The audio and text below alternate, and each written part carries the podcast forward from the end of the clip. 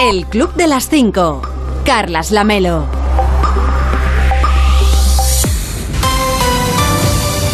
¿Qué tal? Muy buenos días. Son las 5 de la mañana, son las 4 en Canarias. Ya es 4 de abril.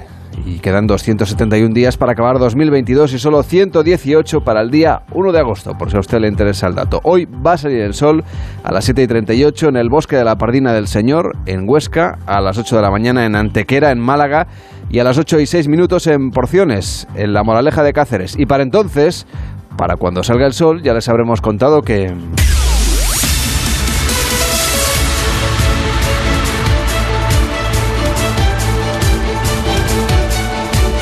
Ya les habremos contado que seguimos sumando días en la guerra en Ucrania. Juan Carlos Vélez, ¿cómo estás? Buenos días. ¿Qué tal? Buenos días.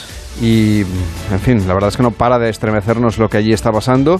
Lo último, la masacre en Bucha, en los alrededores de Kiev. Sí, son 40 días ya desde el comienzo de la guerra en Ucrania y, efectivamente en esta ocasión no son Mariupol ni Kiev, aunque queda cerca, ni Odessa, ni Kharkov, las ciudades que acaparan todas las miradas, sino Bucha. Bucha es un suburbio a las afueras de, de, la capital, fue tomada por el ejército de Rusia y recuperada recientemente por el ejército de Ucrania. Digo que acapara todas las miradas porque la prensa internacional ha tenido ocasión de acudir una vez recuperada del control del ejército invasor y ha dado cuenta con imágenes y con fotografías y con testimonios y con el relato de los periodistas en el terreno.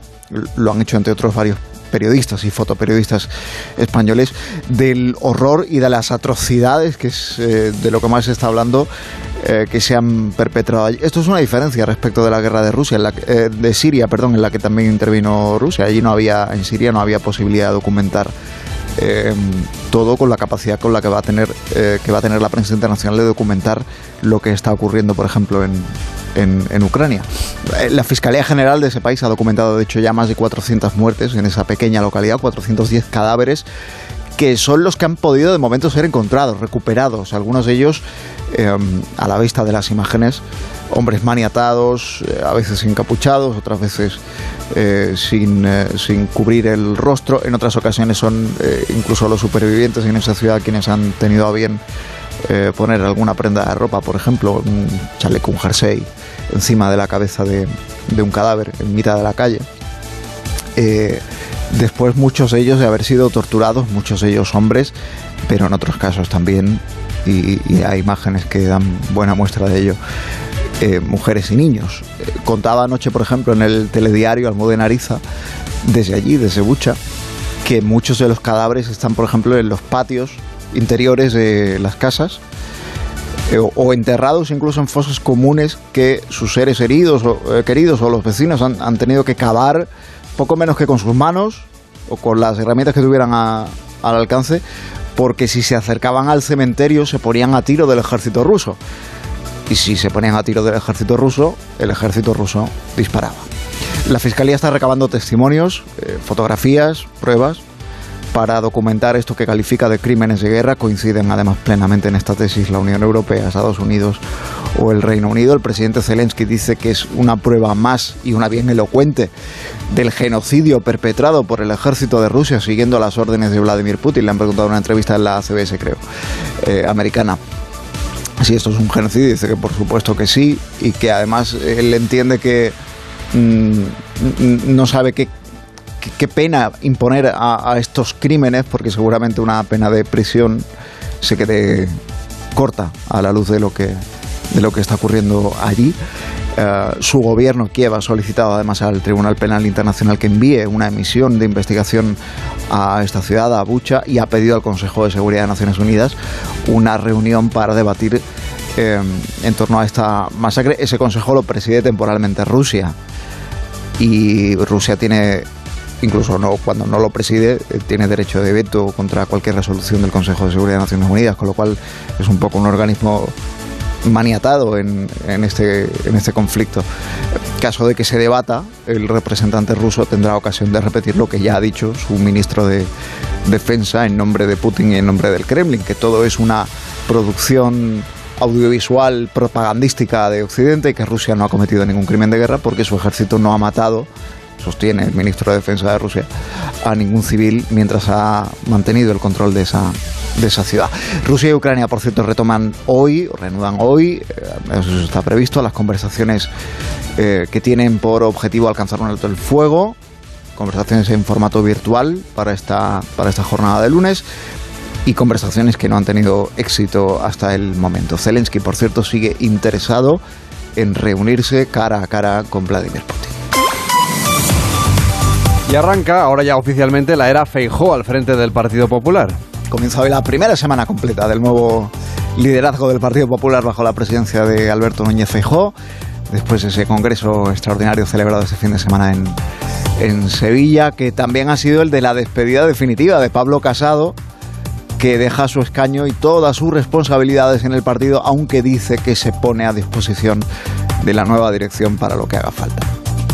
Visto que el resumen del Congreso del, de este relanzamiento o refundación del Partido Popular podría haber sido aquí no ha pasado nada, y eso engloba toda la etapa casado, como si esta no hubiera existido nunca, no parece que le vayan a hacer muchos encargos al expresidente del partido y ex líder de la oposición y ex aspirante a la presidencia del gobierno que llegó a verse en la Moncloa. Acuérdate que hace, hace ahora un año se lanzaba la campaña electoral en la Comunidad de Madrid, decía Casado aquello de que el triunfo de Isabel Díaz Ayuso, triunfo eh, estratosférico, iba a ser el, el comienzo de su camino para, para él llegar a, a la Moncloa, ¿no? Y fíjate cómo acabó aquello y todo lo que vino después. El, el PSOE da por buena esta tesis de que la nueva etapa es más de lo mismo, es una vuelta a la anterior de la anterior y que por tanto no tiene nada de nuevo, como dijo el portavoz socialista Felipe Sicilia ayer.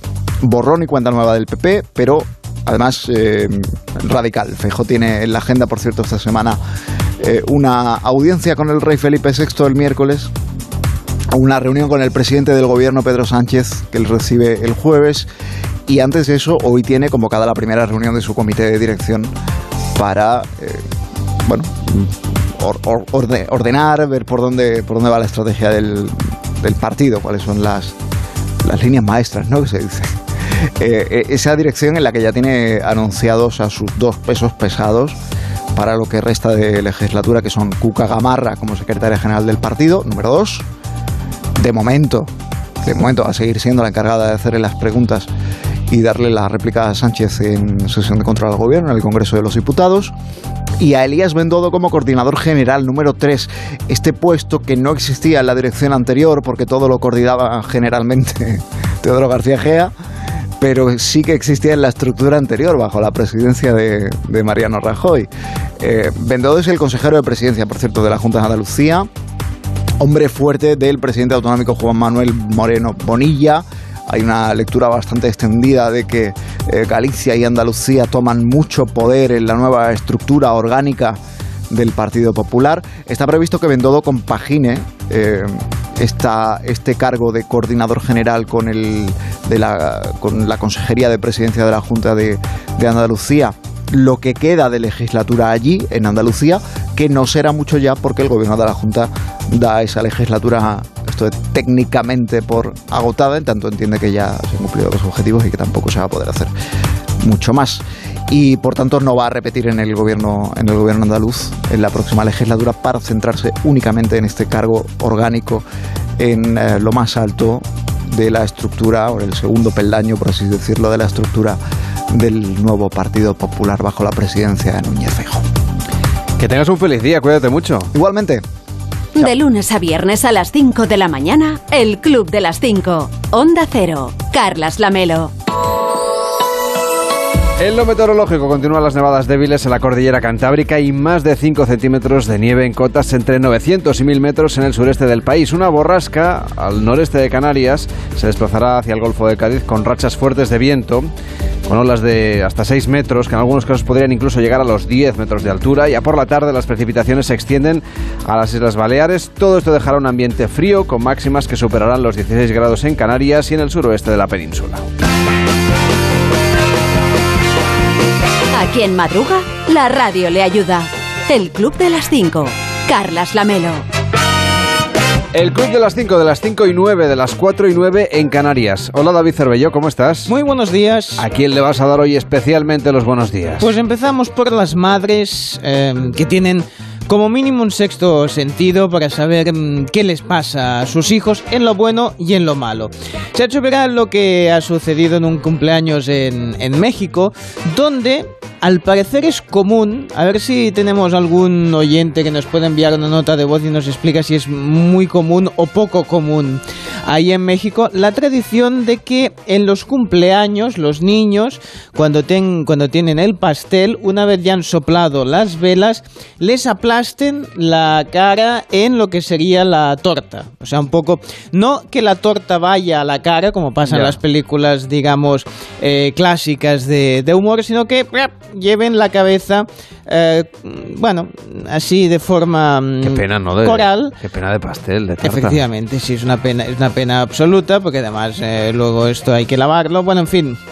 Pues el tema es que ha circulado mucho un vídeo en el que se veía, mm, bueno, pues unos niños que hacían este, este, este gesto de, aplastarle en la cara, a lo que el protagonista, eh, pues acto seguido, simulaba que se había quedado desmayado, que se desmayaba, que se quedaba en blanco, caía al suelo y quedaba con, lo, con la mirada perdida. Vaya susto. Sí, dos, tres segundos de pánico general, eh, algunos pues, algunos niños que estaban aún con la sonrisa desencajada, el miedo, varias reacciones más, porque siempre hay quien no sabe reaccionar en estos casos, o quien está mirando el móvil y no se entera de lo que pasa, porque ahora esto, esto va así, esto va así.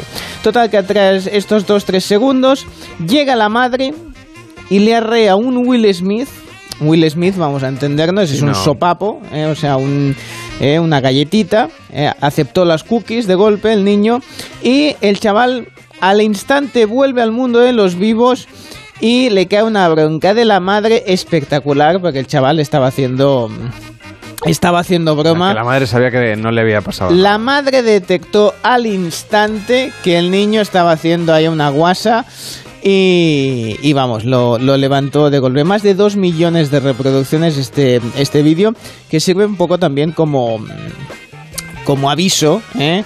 a todos los niños que quieran pues imitar aquí al, al protagonista, al que eso sí le recomiendan que haga carrera como actor, porque la interpretación estaba muy lograda, ¿no?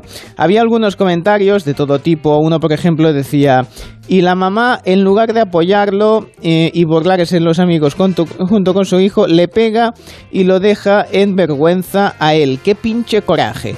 Bueno, este tenía bastantes likes, pero uh, quien le respondía, por ejemplo, decía, quizá no procede a burlarse de los amigos. Uh, curiosamente, esta es la reacción um, habitual de padres y madres ante situaciones que afectan la vida de los hijos. Es como un gesto uh, instintivo y hagan coño o no, pues a lo mejor consiguen que reaccione el chaval. Interesante como mínimo.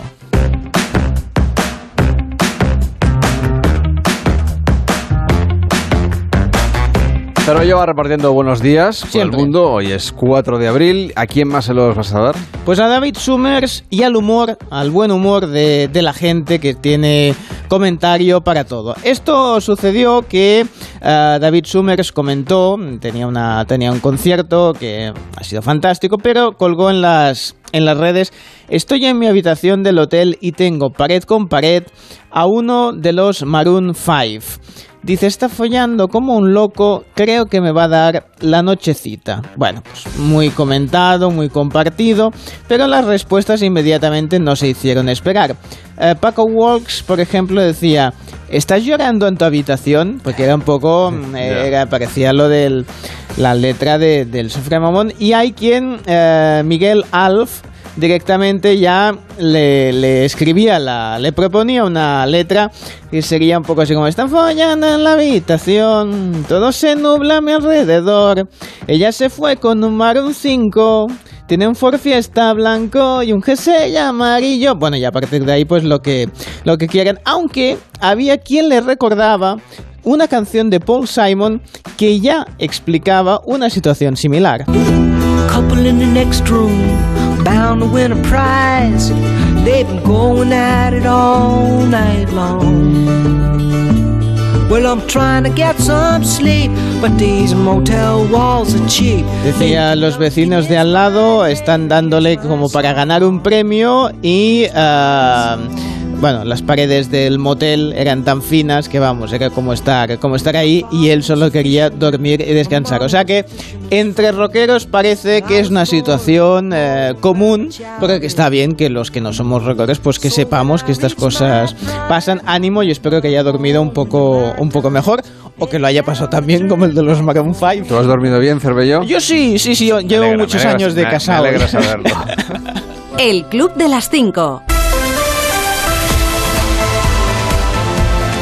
En deportes ha vuelto la Liga de Fútbol, nos lo cuenta Edu Pidal, buenos días. Hola Carlas, buenos días. Un regreso de la Liga después del parón por selecciones en el que hemos visto victorias de Atlético de Madrid, Real Madrid y Fútbol Club Barcelona. La última ayer del Barça ante el segundo clasificado el Sevilla con un golazo de Pedri. Bueno, creo que, que hemos mejorado en, muchas cosas de, del fútbol, presionamos mucho mejor, tenemos mucha más tranquilidad con la pelota y, bueno, creo que los fichajes arriba nos aportan muchísima pólvora. Sabemos que es difícil, pero, pero somos el Barça y vamos a luchar por, por ser el, primero, creo que es lo que tenemos que hacer y, y bueno, sabemos que, que, está difícil, pero, pero bueno, al Madrid también le, le está costando y veremos a ver si pincha.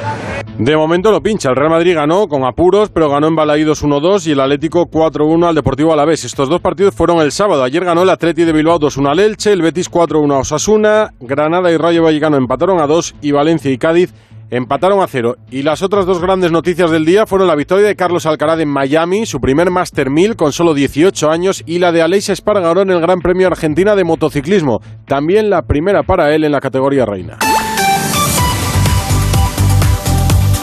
De lunes a viernes a las 5 de la mañana, el Club de las 5. Onda Cero. Carlas Lamelo. Hoy en Onda 0.es nos cuentan que el ministro de Exteriores de Ucrania, Dimitro Koleva, ha acusado este domingo a las fuerzas rusas de orquestar una masacre en Bucha y ha pedido al G7 que emita una serie de nuevas sanciones devastadoras contra Moscú con carácter inmediato y estimado en cientos los fallecidos al paso de las tropas rusas por estas zonas próximas a Kiev. En la web también le cuentan otra noticia completamente diferente que nos trae a nuestro país. Galicia y Andalucía ganarían peso. La nueva dirección general del Partido Popular es la lectura que se hace desde Onda 0.es con Alberto Núñez Ejo al frente. Esteban González Pons estará eh, como vicesecretario institucional y tendrá competencias en política internacional. Al frente de la vicesecretaría de Organización Territorial estará Miguel Tellado, hombre fuerte de Feijó en Galicia, y Elías Bendodo como coordinador general del Partido Popular. Y le contamos también otra noticia que destacan en Onda 0.es. Un hombre ha sido detenido por asesinar con un cuchillo a su hijo de 10 años en una vivienda en Sueca, en Valencia. La madre había acudido al domicilio paterno a recoger al menor y al no abrirle la puerta ha avisado a los servicios de emergencia. Cuando una patrulla de la Guardia Civil se ha personado en la vivienda, ha confirmado que el hombre había matado al niño con un cuchillo. Y el consejero de Educación y Deporte de la Junta de Andalucía, Javier Imbroda, que también fue seleccionador nacional de baloncesto entre 2001 y 2002, ha fallecido a los 61 años tras una recaída en un cáncer de próstata que le fue diagnosticado en el año 2016. Y el tenista Carlos Alcaraz ha pasado por los micrófonos de Radio Estadio Noche con Aitor Gómez tras conquistar los Master 1000 en su carrera, eh, de su carrera, el primero, en este caso en Miami. Tío, es que tienes 18 años y estás haciendo ya eh, historia. Primer español que gana en, en Miami. Eh, ¿has tenido, ¿Ya lo has digerido? Aún no, sinceramente aún no sé lo que lo que he hecho.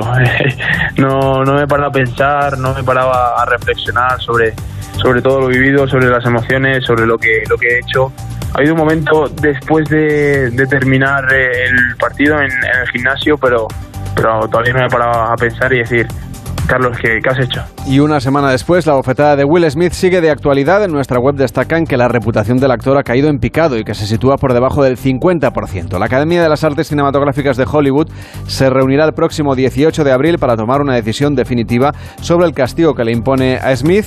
Ya no le podrán expulsar porque él mismo ha dimitido, pero tras su salida no podrá votar en las próximas ediciones de los Oscar, pero sí que le podrán seguir nominando e invitándole también a la gala. En Onda 0.es también puede haber una galería de fotografías de actrices que han tenido o que tienen problemas con la densidad de su cabello. Seguimos repasando lo que nos cuentan en Onda 0.es. El director del Centro de Coordinación de Alertas y Emergencias Sanitarias, Fernando Simón, ha enviado un documento a los técnicos de salud pública proponiendo el 12 o 13 de abril como día señalado para retirar las mascarillas en interiores eso es justo antes que empiece la Semana Santa. Y la OMS sigue advirtiendo de que la pandemia no ha terminado. El descenso de contagios y de la presión hospitalaria sigue creciendo, pese al crecimiento también de la tasa de vacunación, y ha llevado a muchos países a relajar las restricciones o incluso a retomar casi por completo la normalidad. Sin embargo, el virus sigue circulando y siguen apareciendo nuevas variantes. La variante XE es el resultado de la combinación de dos versiones anteriores, la Omicron original y la conocida como variante silenciosa. Según los científicos, esta evolución del virus es más transmisible y es la que de alguna manera se contagia más hasta la fecha. En Por fin no es lunes, con Jaime Cantizano, el economista Gonzalo Bernardos augura una bajada de la inflación en los próximos meses, pero también le pone deberes al gobierno. Tenemos una perspectiva bastante fácil de, que, de, qué, le de, le pasará a la inflación. Mm. Si el gobierno hace las cosas bien, la, inflación debería bajar significativamente en los próximos meses. Mira, una un primera bajada de la inflación puede venir dada por la disminución del precio de la gasolina y el gasoil. Una segunda, que deberíamos esperar al mes de mayo, es porque, por ejemplo, si el precio del gas en el mercado mayorista está mm. topado a 35 dólares euro, eh, megavatio hora, nos encontramos con que en los recibos bajará aproximadamente un 15%. Y si el gobierno se decidiera a mirar un poquito menos al déficit público y un mm. poco más a la situación de la economía, bajaría el IVA de los productos básicos. Aquellos que tienen IVA super reducido, del 4 mm. al 2%, y aquellos que tienen un IVA reducido, solo algunos, por ejemplo, ocio puro no, mm. del 10 al 8, y esto empezaríamos a ver una bajada de la inflación significativa. En nuestra web también le dan información útil sobre la declaración de la renta. Puede leer todos los detalles sobre las novedades de la campaña de este año. También, por ejemplo, cómo debe declarar si usted estuvo en ERTE en 2021 o cómo tributar las ayudas a autónomos e incluso qué pagos de Bizum debe usted declarar a Hacienda. En más de uno, con Carlos Alsina, Jorge Abad le explicó su exhaustivo trabajo de protección sobre su pasado en la radio. Hago mucho para protegerte. Que sepas que sepas que hay un compañero del equipo. Podría decir que es Diego Fortea, pero no lo voy a decir porque yo no estoy aquí para acusar a nadie. ¿Es Fortea? ¿Fortea cuál, de, cuál es de todos el equipo? Pues mira, ya que lo has dicho tú, te voy a decir, sí es Diego Fortea. Diego Fortea. No, yo he preguntado que si Fortea es el, que, el del flequillo. El de, sí. ¿Y el del sombrero quién es? es Diego, eh, Pablo. Ah, Pablo. Ah, Pablo, sí. Pablo. Diego, el del flequillo, Pablo, el del sombrero. Diego es el que hace la sección Historias de la Radio los lunes. A las ah, vale, ahora ya sé quién es. ¿Y este es el del flequillo? Sí. sí. Pues tiene Es que no le ponías esa voz, ¿a que no? No, la verdad es que no. pues mira. ¿Y, en, qué estabas diciendo tú? Pues que estoy protegiéndote sin que tú lo sepas, haciendo un trabajo de zapa a tus, a tus espaldas. ¿De qué? De zapa. ¿De zapa? Sí. He tenido que pararle los pies, porque iba a emitir un documento sonoro que no convenía. Ah. Documento sonoro antiguo, rescatado de las catacumbas de la fonoteca que no te habría gustado escuchar. ¿Quién? ¿El del flequillo iba a hacer el del flequillo iba a hacer eso. Y he tenido que ir a ah. pararle. ¿Para qué? Para protegerte. ¿Quién te ha protegido? Yo. ¿Quién ha impedido que Fortea sacaran su sección el día que Alsina conoció a Luis, a Luis del Olmo siendo un niño? ¿Cómo? Yo. Yo no conocía a Luis del Olmo, eh, o sea que no, yo no era un niño ya. Es que iba a decir una. Bueno. Yo cuando conocí a Luis del Olmo yo ya tenía. Barba. no lo digas. ¿Y sabes por qué te he protegido? Pues porque creo que no hacía justicia. Pero es que no entiendo. Tú sinceramente piensas que ese audio de, cuando eras un escolar de EGB... Que yo no conocía a Luis Y no te había cambiado la voz todavía. tenía 20 ese audio no te deja bien. Pero otra vez. A ver, pero ponlo. No, porque él viene aquí ahora para que tú le digas, ay, pues ponlo, que será muy interesante. Claro, Entonces seguro. ahora pone No, una yo he parado- grabación falsa en la que algún niño al que no han pagado hace ver que soy ¿Un yo. niño al que no han pagado? Sí, porque no, le- no les pagáis, les hacéis trabajar y no les pagáis. A ver, mira, te he protegido a ti, pero también valoro mucho el trabajo de Diego Fortea. Que ha, ha tenido pero tú eres y ya que, veleta, impe- o sea. ya que he impedido que Fortea lo saque en su sección, eh, Fran, vamos La a vas a poner la tuya. Sí, sí, porque estoy cambiando de opinión. Ya, ya se nota, ya. Buenos días España, les habla Luis del Olmo desde los micrófonos de Radio Nacional. Iniciamos una mañana más nuestro programa Protagonistas. En esta singladura radiofónica que hoy iniciamos vamos a conocer a un grupo de niños que han venido aquí a nuestros estudios de Paseo de Gracia en Barcelona para ver en directo la magia de la radio. Hoy nos visitan los alumnos del cuarto de GB del Colegio de la Salle de Madrid, protagonistas en la escuela y protagonistas y la vida. Hasta este micrófono se ha acercado uno de los niños a los que queremos saludar. ¿Cómo te llamas, pequeño? Hola, me llamo Carlos. Carlos, ¿qué más? Alcina, Carlos Alcina. ¿Y cuántos años tienes, Carlos? ocho, ocho añitos. Dinos, Carlos, ¿qué te gustaría ser de mayor? Lo- locutor de radio, como tú, Luis. No, no, no, no. Y en La Rosa de los Vientos con Bruno Cardeñosa, centrados este fin de semana en la ciberguerra, una amenaza que no es nueva, que viene de antes de esta guerra en Ucrania. Pero también hay que decir que en los informes que hace el CNI anualmente referidos al tema de la ciberseguridad, ya desde hace años se especifica que Rusia es el principal atacante que está detrás de eh, esas hordas de, de virus, esas hordas de intentos de penetración. Es decir, eh, que nadie se crea que es que ahora, ahora de repente Rusia nos ataca. Rusia lo hace. Y antes también, en este prefacio, decir que tampoco no nos engañemos. Rusia ha sufrido desde que ha Claro, es que empezado el parece que ataque. solamente son ellos los, eh, los malos y los que hacen las cosas, hombre. Algo, ha hecho Occidente. Claro. En alguna ocasión. Hablo de esto. Esa puerta de atrás, eh, por ejemplo, que tenía el sistema Windows, que no es una leyenda, que existía, y es eh, verdad eh, que existía, eso lo tenía, esa llave para entrar en los ordenadores de todo el mundo, la tenía el gobierno norteamericano. Claro. O sea, no nos engañemos tampoco. Como hacen siempre. Eh, no para virus, eh, ellos se saltaban ese paso. Directamente se quería meter en las eh, tripas de los ordenadores de todo el mundo. Puede usted escucharlo, como siempre, cuando usted quiera, en onda0.es, en nuestra aplicación, siempre está ahí a la carta. Sí, a la carta. Bueno, señor Vidente. Yo soy más de menú. Hola, ¿cómo están? Sí. Yo, yo no he pegado ojo todo el fin de semana Bueno, yo... porque usted nos dejó completamente alucinado. Ah, pensaba que me decía si tengo algún remedio para... Bueno, no bueno, puede si tiene algún remedio para dormir mejor, Sí, también se lo pido. ¿eh? Sí, sí. No, es que nos dejó completamente alucinado porque prácticamente acertó todo lo del grupo de España en el Mundial. Sí, no está, no está bien que lo diga yo, pero la clavé bastante, eh, sí, pero que no entiendo es su sorpresa, porque ya tendría que estar acostumbrado a que lo Pero no acierto... deja de sorprenderme. Bien, ahí he estado bien, ¿eh? El guionista, porque no creo que usted haya pensado esto y me diga tantos, Exacto. tantas Está- cosas Está, bonitas. usted de lo cierto. Bien, vamos allá. Pero Entonces, yo lo he leído bien, ¿no? Sí, Sonaba lo- creíble. Sonaba bastante creíble. Por una décima de segundo me he pensado que me estaba diciendo alguna cosa bonita. Vamos a hacer eso que me gusta tanto a mí de en capítulos anteriores del Club de las Cinco. O sea, uno de estos tres será el primer rival de España. Vamos con el bombo 3. Estos ya son más complicados. Vamos allá. Sale Japón. Bueno, pues a comer sushi. Espa- España-Japón. España, Japón y uno de esos tres que le he dicho estarán en el mismo grupo. Y me falta el del bombo número 2. Suiza. Solo apunto. Suiza. Ah, o sea, Suiza, Suiza. España, Japón y el que quede de, de Y el que, faltan, quede de Australia y no Perú, Australia y Emiratos Árabes. Ale. Bueno, pues efectivamente no fue Suiza, ¿eh? bueno, ha sido Alemania. Está cerca, está cerca. Sí, Digo a su quedaba- favor que se le ha desviado muy poquito el péndulo. Sí, el péndulo, a ver, a veces no, no afina mucho, ¿eh? pero lo importante es que Japón lo acerté clarísimamente y no era nada de sencillo. Hoy ya es, uy, me iba yo al día 2, no, hoy ya es 4 de Hoy abril. es 4 de abril, sí. Hoy es 4 de abril, es el día de la iniciativa.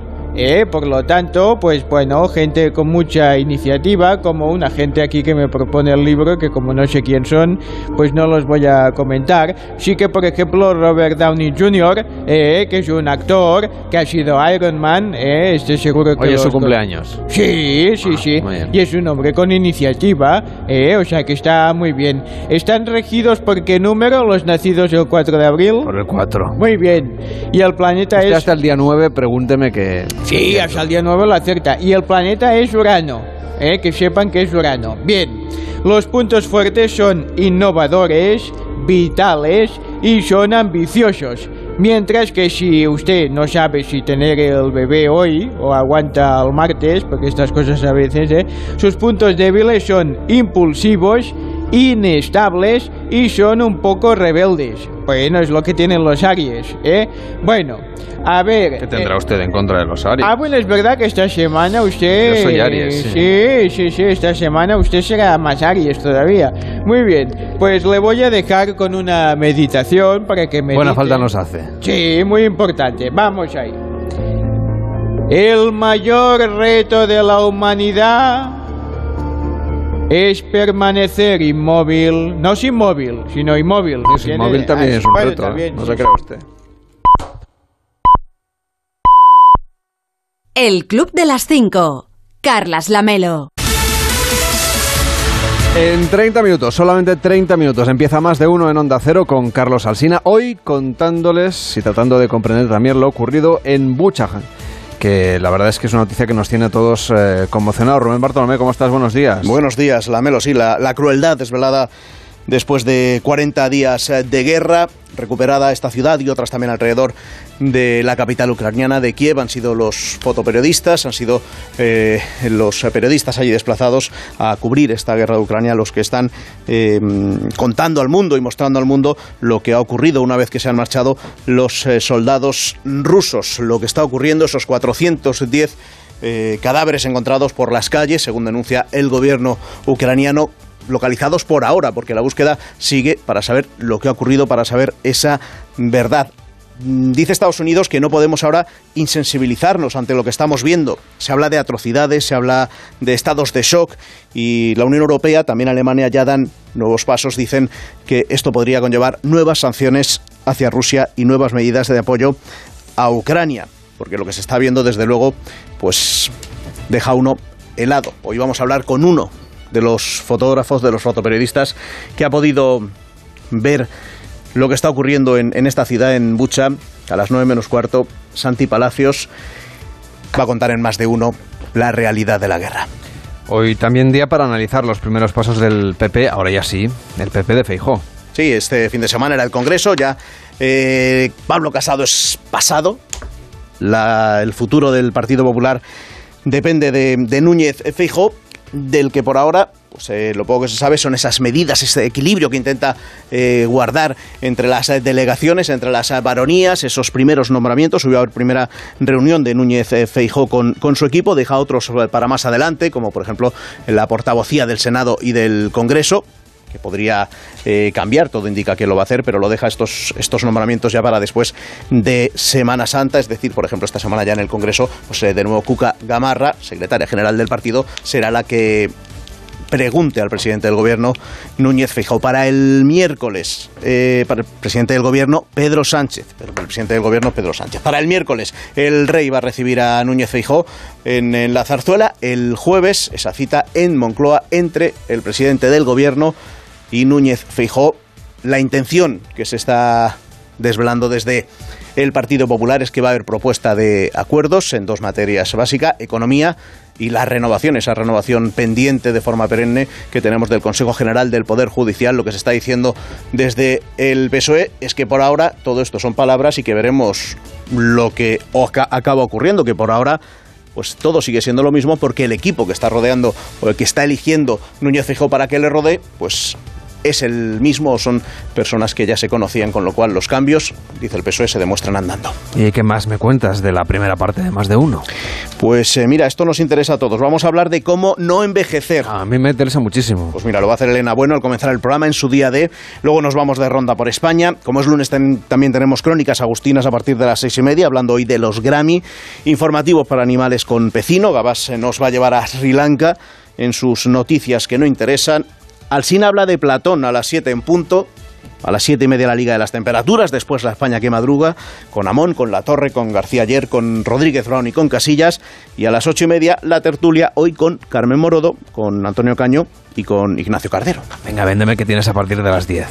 Pues un poquito de risa, así para empezar, ¿no? Que yo creo que lo necesitamos. La hora guas a partir de las 10 con Carlos Latre, Goyo Jiménez, de Leo Harlen y Sara Escudero. Después, desde las 11, Ángeles Caballero y qué sabemos de la felicidad y de lo que es muy importante saber para tener días felices, que es que también hay días tristes, hay que asimilarlo. Bueno, todo esto vamos a hablar con el físico del Instituto Copenhague de la Felicidad, Alejandro Cencerrado. Después del mediodía tenemos a Josemi, tenemos a Taboada, y Lamelo de confesarte, he de confesarte que esa relación mejorada que tienes ahora con el cocinero, tus acusaciones Ya, hacia Te debo algo, ¿eh? Sí, hacia mi persona, bueno, pues están teniendo ya una incidencia muy negativa en, en- en parte del equipo de más de uno, ¿eh?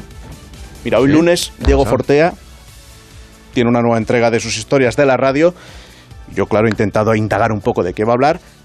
No solo no me ha respondido directamente en persona, es que he recibido un telegrama en casa de Fortea que dice, tengo grandes reservas en decirte de qué voy a hablar en mi sección. Stop. Vaya. Luego lo cuentas, stop. Y como lo cuentas se acaba sabiendo, stop. Así que te tengo que pedir, por favor, Que no te pregunte. o que no me preguntes o que vayas a desayunar a casa de Fortea, que a lo mejor es lo que, lo que está pidiendo. Oye, bueno, pues te llevabas mal con el voy. cocinero. Te llevabas mal con el cocinero y te ha abierto las puertas de, de su cocina y ya todo se ha solucionado y esto es una maravilla de, de felicidad. Pues a lo mejor Fortea lo que está haciendo en realidad es pedir lo mismo. Que le visites. Pues nada, cuando quiera. A lo mejor quiere hacerte ahí, yo que sé. Visite a las Ramblas, que le llevo yo aquí enfrente que hacen unos cruzanes de chocolate buenísimos. Te, te- te llevo a ti también, ¿eh? Si quieres venir. Yo es que ya hasta que esta, no sé, yo estoy enfadado. No me extraña. Lo entiendo perfecto. Lo entiendo perfectamente. Pero pienso que vais a hablar de la felicidad en el programa. Así que. Oye, a lo mejor lo hacen por eso, para que yo esté feliz. Por ti, seguro. Sí, oye, Piénsalo. Tus compañeros te quieren. en el fondo, ¿no? Claro que sí, Rubén. Anímate que es lunes. Ya. Me lo estás poniendo un poco cuesta arriba, ¿eh? No, hombre, no. Digo que te animes porque si no te animas, siendo lunes, va a ser muy duro. Es verdad. No hay te digo que, hay te que animes porque reconocer que hay días lunes. que a te digo que no te animes porque si no el resto de la semana va a ser un desastre. Pues lo voy a ver como un consejo positivo o como uno negativo al que le seguirán más positivos. Hay que darle la vuelta, Rubén. Cuídate mucho. Un abrazo. Hasta Chao, mañana. Lamelo. De lunes a viernes a las 5 de la mañana, madruga con el Club de las 5. Información y buen humor con Carlas Lamelo. A las 5 y 36, a las 4 y 36 en Canarias, les contamos que la televisión, el Congreso del PP, ha dado juego durante todo el fin de semana y ahí ha estado Cervelló pegadito a la televisión, Sí. Viendo todos los discursos. Bueno, pegadito, escuchando- pegadito no, porque que siempre se ha dicho que ver la televisión de muy cerca pues te, eh, te daña la vista, una distancia prudencial. Sí, pero por ejemplo... Metro y medio, ¿no? Metro y Pues medio. tiene coronavirus tu televisor. Exactamente, y que pueda pasar un ciclista. Bueno, en La Roca, por ejemplo, Martín Ovejero, experto en comunicación, analizaba a los políticos. El que más juego le dio, evidentemente, Mariano Rajoy. Bueno, Rajoy, el que mejor se lo pasó. Sí. Vamos, sin duda. Fue a pasárselo bien, fue a disfrutar. Y lo que le vimos sobre todo es muy seguro de sí mismo, muy comprometido con todo lo que, lo que contaba y hasta en momentos hasta divertido. Soltando de esos chascarrillos marca Rajoy también. Y yo creo que le podemos escuchar también, ¿no? Sí, porque hubo un momento en que esa diversión se rompe. En España en los últimos años hemos vivido una epidemia de puerilidad. La política se convirtió en una cuestión de gestos, de titulares, de tweets, de demagogia barata y de todos, todas, todes que me saca de mis casillas.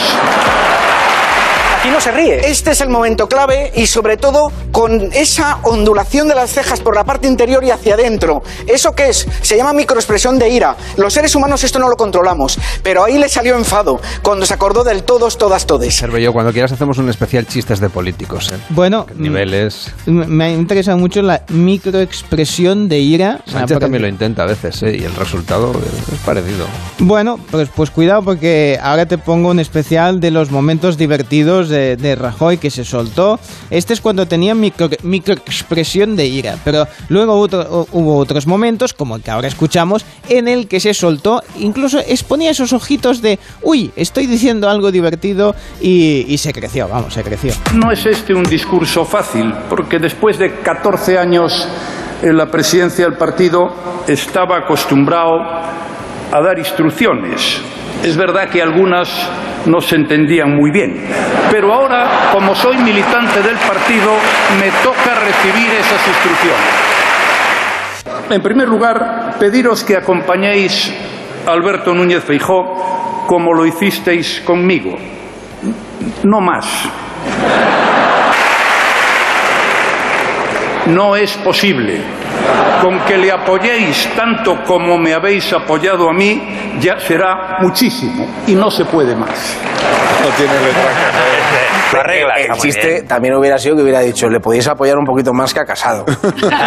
Eso a lo mejor. un poco- Lo comentaban en la. El público estaba entregado, ¿eh? que decir Sí, que también. Bueno, porque ya. Es más fácil, es más ya fácil. Es, es como cuando sale el monologuista Es que ya. es jugar en casa. Sí, sí, sí. Era un poco Leo Harlem o Mariano Rajoy. Uno de los dos tenía que hacer eh, que entretener ahí un poco a- al público, que son muchas horas de, de- de discursos y bueno, hay que amenizarlo un poco. Lo que sí ha sido para nota este fin de semana ha sido el, el reportaje de lo de Évole. Impresionante, la verdad, sobre, sobre los niños de la guerra, impactante y necesario ver, pues eso, el horror, ¿no? De los conflictos bélicos en los más pequeños. Iba recogiendo testimonios, entrevistaba a testimonios, pues, de la guerra civil, niños, ¿no? De la, de la guerra civil, de Siria, de la guerra de Bosnia, que, como escuchamos ahora a continuación, llega a sentirse culpable, culpable, en este caso, por ser una superviviente. Hasta ese punto puede llegar el, el dolor. ¿Por qué? ¿Sentimiento de culpa? Porque había gente que, pues, que ha perdido la vida. Gente mm, magnífica, joven, pues que, que no han tenido oportunidad pues, de, de hacer la vida, ¿no? de, de llegar a edad adulta. Estos niños increíbles, llenos de ganas de vivir, pues que se han convertido en unos señores muy depresivos, muy grises, que han tenido muy mala vida. Entonces es como, ¿por qué yo, no? ¿Con qué derecho yo me salvé de la vida y ellos no, no? ¿Por qué yo he tenido oportunidad y ellos no? Te sentías muy mal. ¿Qué edad tienen tus hijos? Aliauer tiene 9 a 10 y la Mila 14 a 15. O sea, ya tienen edad para que te pregunten cosas de tu vida. Sí, pero no muestran demasiado interés. Es curioso, ¿no? ¿Y te fastidia que no, que no muestren interés? No, me, me sorprende un montón, pero también pienso que a lo mejor no están preparados para oír depende qué cosas. Pero saben que, que tú tuviste que huir de una guerra. Sí, sí, sí, pero bueno, una guerra, que es una guerra, ¿sabes? Sí, una guerra que le pase a otros es un cuento interesante, pero cuando te pasa a tu madre, tienes una persona muy, muy frágil delante tuyo y es tu mamá. Mamá no pueden ser tan frágiles. Entonces, para esto hay que madurar para oír estas historias, ¿sabes? Entonces, yo creo que ellos esperan su momento de estar preparados para oír depende qué. Muy, muy duro, pero muy necesario este lo de Évole que se puede, se puede consultar desde A3 Player. Pero bueno, terminamos con un buen sabor de boca, aunque luego igual me arrepiento de lo que acabo de decir. A ver. Sí, escuchamos al Sevilla en el programa de Bertín hablando de desayunar en la cama.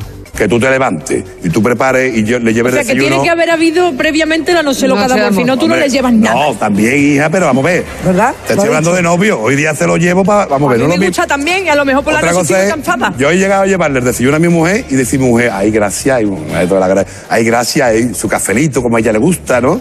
Su sacarina, la que ella le echa, un par de galletitas y decía ella, ¿y el bote de nata para qué? Claro, pero eso es una cosa muy Ya, ya empezamos, ya El empezamos. romanticismo, el fresco. Vamos Ya ahí por aquí, que me está gustando el momento. El romanticismo. El bote de nata es por las porras. Claro, No quería yo esa imagen. Sí, yo lo del buen sabor de boca, ves, igual no, igual no era la mejor manera de terminarlo. Pero bueno, cuando os lleven un botecito de nata, entonces sospechad que no es para... Hombre, si para- un café con nata. que está También bueno. es verdad. Irlandés bien, con bien, un bien de whisky. Bien solucionado, Te bien solucionado. Mucho más alegre, faltaría más.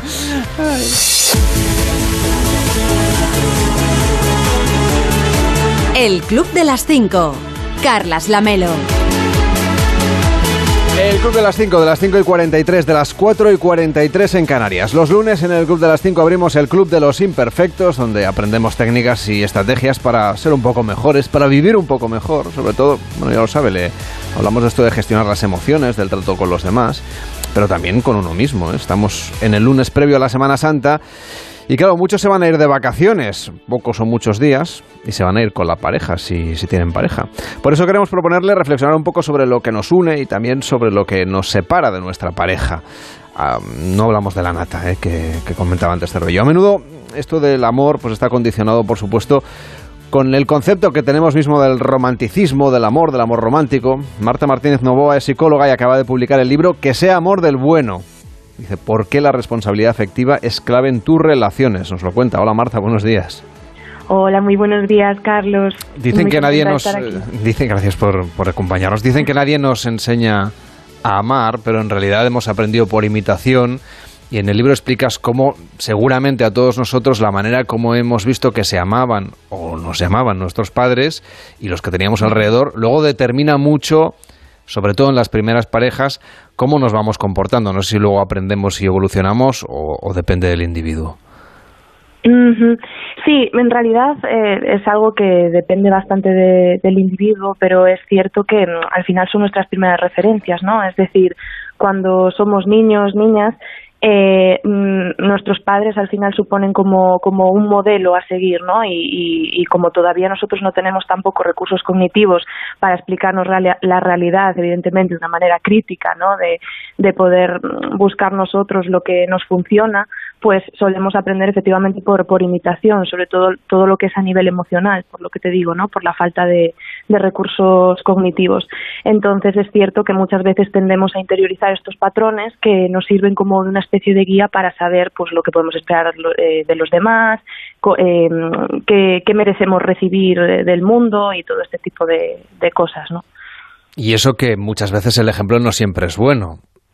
Efectivamente, claro, ahí está la parte complicada, ¿no? Que si, eh, si siempre fuesen relaciones sanas, pues qué bien, ¿no? Eh, aprender ya, o sea, tener como eso ya, ya hecho desde el inicio, ¿no? Pero el problema es que efectivamente no, no siempre tenemos referencias de relaciones sanas. Entonces, al final eh, va pasando la vida y nos vemos en la adolescencia y principalmente en la adultez repitiendo una y otra vez eh, patrones mm, disfuncionales, ¿no? O, o tóxicos, como se suele decir ahora, eh, en muchas de nuestras relaciones sin entender muy bien por qué, ¿no? O sea, nos vemos siempre mm, en los mismos problemas y, y no entendemos esto de, de dónde viene, de dónde sale, por qué siempre me pasa lo mismo, ¿no? Y entonces hay que ir a buscarlo ahí, en lo que vimos en casa cuando éramos pequeños. No siempre, pero es verdad que suele ser un factor importante, por lo que te decía, ¿no? Que son nuestras primeras referencias y, y son por parte de, de referentes pues, pues muy significativos, ¿no? A nivel emocional. Entonces, eh, se puede buscar ahí, pero también, por ejemplo, en lo que aprendemos a nivel social, ¿no? A nivel social hay una idea mm, bastante clara y, y cerrada, ¿no? De, de lo que puedes esperar de una pareja, o sea, en primer lugar, que es eh, casi esencial tener pareja, ¿no? Según los mandatos sociales, eh, y luego te va marcando, ¿no? Con tener una pareja, pues, por ejemplo, de éxito, con cierto tipo de físico, etcétera, etcétera, ¿no? Entonces, es verdad que hay, hay muchos lugares, ¿no? Al final, de, de- desde donde aprendemos eso, pero efectivamente tiene mucho que ver con esta relación que establecimos con los primeros referentes, con lo que a nivel social está inscrito, por así decirlo, que es deseable o no, eh, con cómo hemos construido nu- nuestra autoestima también en función de esto. Eh, al final es, es como un cóctel, ¿no? Y con el cine, y la literatura, y, la ópera, ¿no? Que nos, ha- nos han hablado de cómo debe ser el amor, ese amor romántico. Exacto, efectivamente, sí. Al final, dentro de estos mandatos sociales, por así decirlo, que te comentaba, claro, ya no, efectivamente lo que tenemos inscrito como sociedad no viene de la nada, ¿no? Efectivamente eh, se traslada, pues, a través de, de la cultura, ¿no? Por englobarlo dentro de algo. Y efectivamente el cine, pues, mm, nos pone una idea totalmente idealizada, valga la redundancia, ¿no? De lo que es el amor, que es algo que es para siempre, que es algo que puede con todo, que lo perdona todo. Y, y efectivamente en el libro, pues, también hay mucho espacio para desmontar todo eso, ¿no? Porque al final eso, mm, que son lo que llamamos en psicología los mitos del amor romántico, eh, muchas veces nos lleva a, permitir y a normalizar muchas conductas que, que están cerca de la violencia o que son violencia, ¿no? Y, y las repetimos también en nuestros vínculos sin saber muy bien qué estamos haciendo. Cuentas que antes de querer a los demás tendríamos que querernos un poco más y sobre todo un poco mejor a nosotros mismos. ¿Por qué? Sí, a ver, este es, es un tema controvertido porque mm, es verdad que se dice mucho la típica frase de, bueno, para querer a otros primero te tienes que querer a ti, ¿no? Y a ver, eso no es del todo cierto porque mm, evidentemente que tú no te quieras a ti eh, para nada tiene que ver con que te quieran los demás o no. Es que si no, todo el mundo que tiene eh, baja autoestima, pues, pues, pues pobres, ¿no? Al final nunca podrían estar con nadie que les quiera, pa- para nada. Al final tú mereces amor siempre, te quieras o no te quieras. Pero sí que es verdad que si tú tienes un trabajo sobre ti mismo, sobre ti misma, eh, que mm, al final pues mejora tu autoestima, la hace más sólida y demás, pues es cierto que mm, sabrás reconocer mucho mejor cuando los demás te dan un amor del bueno, por así decirlo, ¿no? Por eso es tan importante trabajar en la, en la propia autoestima, porque eso nos permite eh, pues mm, no tolerar eh, menos del amor que merecemos, ¿no? Las personas que tienen una autoestima baja, ¿qué, digamos, cómo eso les afecta en las relaciones que puedan construir con otras personas? Pues, eh, como te decía, que al final, eh, por ejemplo, eh, les cuesta no ponerse en el centro de la relación, por así decirlo, ¿no? Que con esto no quiero decir que evidentemente una de las dos personas o las que se relacionan, eh, las que se relacionan en el caso, tenga que ser el centro siempre. Pero es cierto que cuando, tenemos baja autoestima, ¿no? Eh, nos cuesta mucho, pues, pedir lo que necesitamos, poner límites, eh, hablar de lo que nos gustaría para establecer acuerdos con la otra persona. Entonces, al final, es como que, entre comillas, no estamos presentes en la relación. La relación se basa en lo que necesita, quiere, desea la otra persona, eh, con lo cual se crean relaciones muy asimétricas, muy desequilibradas y es muy complicado que, que algo que parte desde ahí acabe siendo sano y satisfactorio, ¿no? ¿Y cómo pueden trabajar estas personas sus habilidades emocionales para hacer frente a esto que les hace, en el fondo, profundamente infelices? Claro, pues eh, yo soy muy pesada, pero yo para eso siempre recomiendo terapia, ¿no? Que, voy a decir, porque al final es el lugar donde mm, es un espacio seguro donde tú te puedes eh, conocer y se puede trabajar mucho sobre el diálogo interno, ¿no? Que, es gran parte de lo que influye en, cómo tenemos nuestra autoestima. Que básicamente con esto me refiero a cómo nos hablamos, ¿no? No es lo mismo que mm, cada vez que cometemos un error empecemos a decirnos que qué desastre somos, que qué horror, que todo lo hacemos mal, a decirnos bueno, he tenido este error, pero este error a mí no me define, eh, sigo siendo una persona válida y, es más, eh, como humana que soy me puedo equivocar, ¿no? Entonces, todo el trabajo para construir una autoestima sana pues pasa mucho por ahí, ¿no? Por la construcción, reconstrucción de ese lenguaje interno. Que sea amor del bueno. Así se titula este libro de Marta Martínez Novoa, que ha estado hoy con nosotros enseñándonos un poco más a querernos. Que vaya bien, Marta. Un placer. Buenos días. Muchísimas gracias. Buenos días. El Club de las Cinco. Hoy es 4 de abril, día en que estaremos muy pendientes del precio de la luz, que hoy sube ligeramente un 10,32% hasta llegar hasta los 251,87 euros el megavatio hora. En unas horas vamos a conocer los datos del paro y de la afiliación del mes de marzo y también los datos del turismo, de llegadas y de gasto de los viajeros. Hoy también se celebra una reunión del Eurogrupo en la que además de hablar sobre las consecuencias económicas de la guerra, España y Países Bajos presentarán un documento conjunto sobre la revisión de las reglas fiscales. Y el presidente del gobierno, Pedro Sánchez inaugura esta mañana el foro Wake Up Spain, con la presencia del presidente de la COE, Antonio Garamendi, y los secretarios generales de UGT y Comisiones Obreras, Pepe Álvarez y Unai Sorbo. Y el gobierno ruso ha afirmado que retomará este lunes las conversaciones de paz con la delegación ucraniana. Lo van a hacer de momento de forma telemática. En el día en que Rusia debe pagar 2.000 millones de dólares de deuda externa en medio de las restricciones a su sistema bancario, y el jefe de los servicios humanitarios de la ONU, Martin Griffiths, viajará hoy a Moscú como parte de sus intentos por propiciar el fin de la guerra en Ucrania. Nuestro ministro de Asuntos Exteriores, José Manuel Álvarez, preside la tercera Asamblea General de la Alianza Sahel, Sahel perdón, y también está previsto que se reúna hoy con su homólogo francés. Seguimos repasando en el Club de las 5 lo que hoy va a ser noticia. A lo largo del día, Naciones Unidas publicará un nuevo informe sobre el calentamiento global, en este caso dedicado a analizar las medidas de mitigación, después de haber ofrecido su informe de 2021, esas bases científicas del cambio climático y el más reciente, del 28 de febrero, sobre sus previsiones del impacto en el ser humano y en la biodiversidad. El presidente de Chile, Gabriel Boric, inicia en Argentina una visita de Estado, el primer viaje internacional desde que asumió el poder el pasado 11 de marzo, un viaje que incluirá una reunión con el presidente argentino Alberto Fernández. Y hoy se inaugura en Barcelona el Salón Alimentaria, que se celebrará juntamente con Hostelco, tras cuatro años de ausencia, un evento que se espera que congregue a unos 100.000 visitantes y que inaugurarán el rey Felipe VI y el presidente de la Generalitat, Per Aragonés. De hecho, el presidente catalán, Per Aragonés, firmará hoy también el decreto de impulso a la convocatoria de una consulta ciudadana sobre la candidatura de los Pirineos para albergar los Juegos Olímpicos de Invierno de 2030 con la incógnita de si finalmente Aragón se sumará o no a este proyecto. Y el rey Felipe VI, que tiene hoy una agenda intensa en Barcelona, recibe en audiencia la Junta del Gobierno del Círculo del Liceo, el teatro que cumple su 175 aniversario este año, y también visitará el rey el puerto olímpico para conocer de primera mano las obras de remodelación. Además, Renfe pone en marcha el primer viaje del servicio directo Málaga-Granada en la línea ferroviaria de alta velocidad.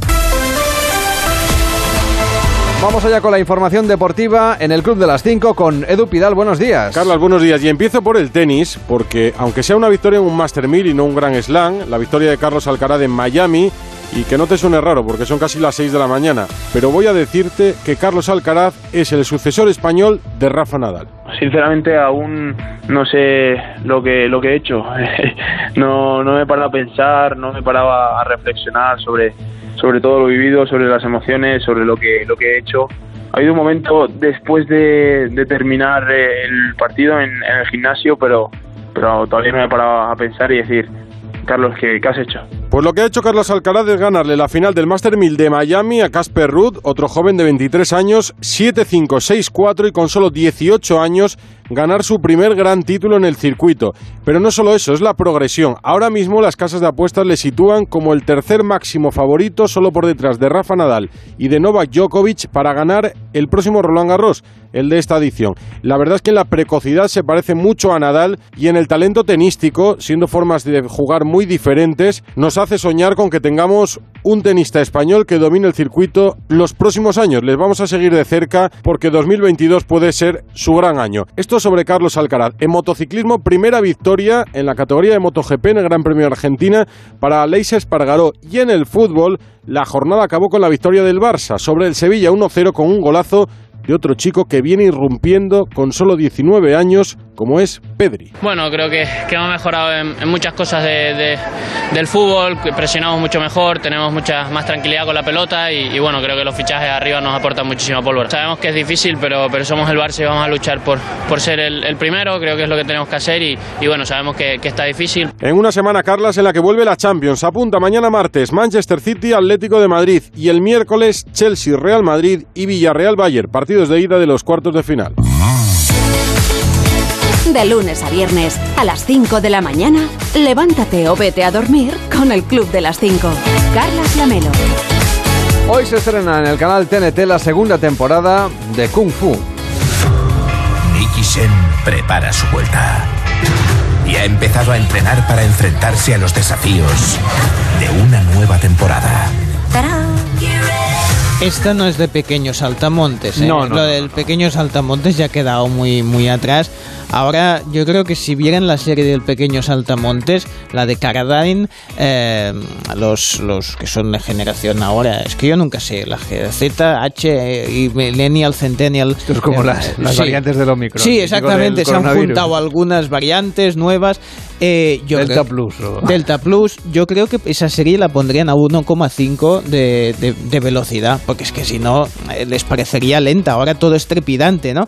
Bueno, pues esta nueva serie, en la primera temporada de Kung Fu veíamos, pues bueno, es una mezcla, digamos, de artes marciales, hay crimen organizado, eh, leyendas orientales, todo así mezcladito para que sea así muy dinámico, y al final de la primera temporada descubríamos algo del pasado de la protagonista, pues que venía de una estirpe de guerreras ancestrales. Eso siempre queda bien para que te queden ganas de una, de una segunda temporada. Así en principio arranca la segunda temporada, que todo le va bien, pero me gustan mucho este tipo de frases de una visita inesperada durante la celebración de la víspera de Año Nuevo lo va a cambiar todo. Y dices, ah, bueno, está bien, porque lo cambia todo, no sabemos si para bien o para mal, así que tenemos la acción ya garantizada.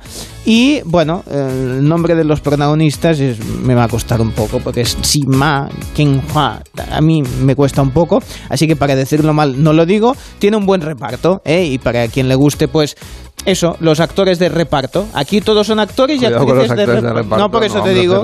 por eso te una digo. semana estábamos aquí hablando En esta serie todos son actores y actrices de reparto. O sea que reparten bien. Bueno, pues para los amantes Pero del eso es Kung Fu, ¿no? Que sí, que sí, que sí, que sí. Y no se hace daño a nadie. No, hombre, no. Son expertos, sí.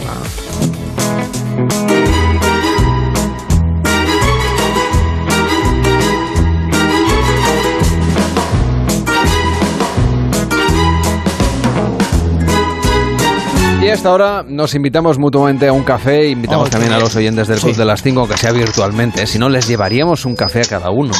No te metas en más pudiéramos. jardines de esos No, que luego no me cuesta, tienes que ¿eh? empezar a repartir y llevar camiones arriba y abajo. No, tema de los ahora la gasolina está muy cara. Sí, vamos, te a, digo. vamos a esperar a que esto baje un poco, si no, nos va a costar más la gasolina que el café. También es verdad. A ver, te cuento. Te, te ligo el tema de antes Enviamos de... cafés en NFC, ¿cómo se llama esto? NTF, Uf, NP. sí, no, no, no, tomables cafés sería la exactamente el tema. Pues, Están no tomables, claro. No tomables, no tomables, son no tomables. Bueno, pues eh, te comento, eh, veníamos del Kung Fu, pues seguimos con el tema de Will Smith y Chris Rock. Bueno, ya sabíamos que Will Smith ha renunciado a la academia, pero hay un youtuber que es boxeador, alguna vez os he comentado un poco de él, Jack Paul, que ha ofrecido 15 millones de dólares para que Chris Rock y Will Smith solucionen sus problemas encima de un ring. A ver, encima de un ring con cámaras y que lo pueda transmitir, imagino, en su canal de YouTube y todo eso. 15 millones. De momento han dicho que no. Pero ojo. Pero ojo, que esto igual lo acabamos viendo. ¿Tú crees? Ah, Cervello, cuídate mucho hasta mañana. Hasta mañana. Ahora empieza más de uno en Onda Cero con Carlos Alsina.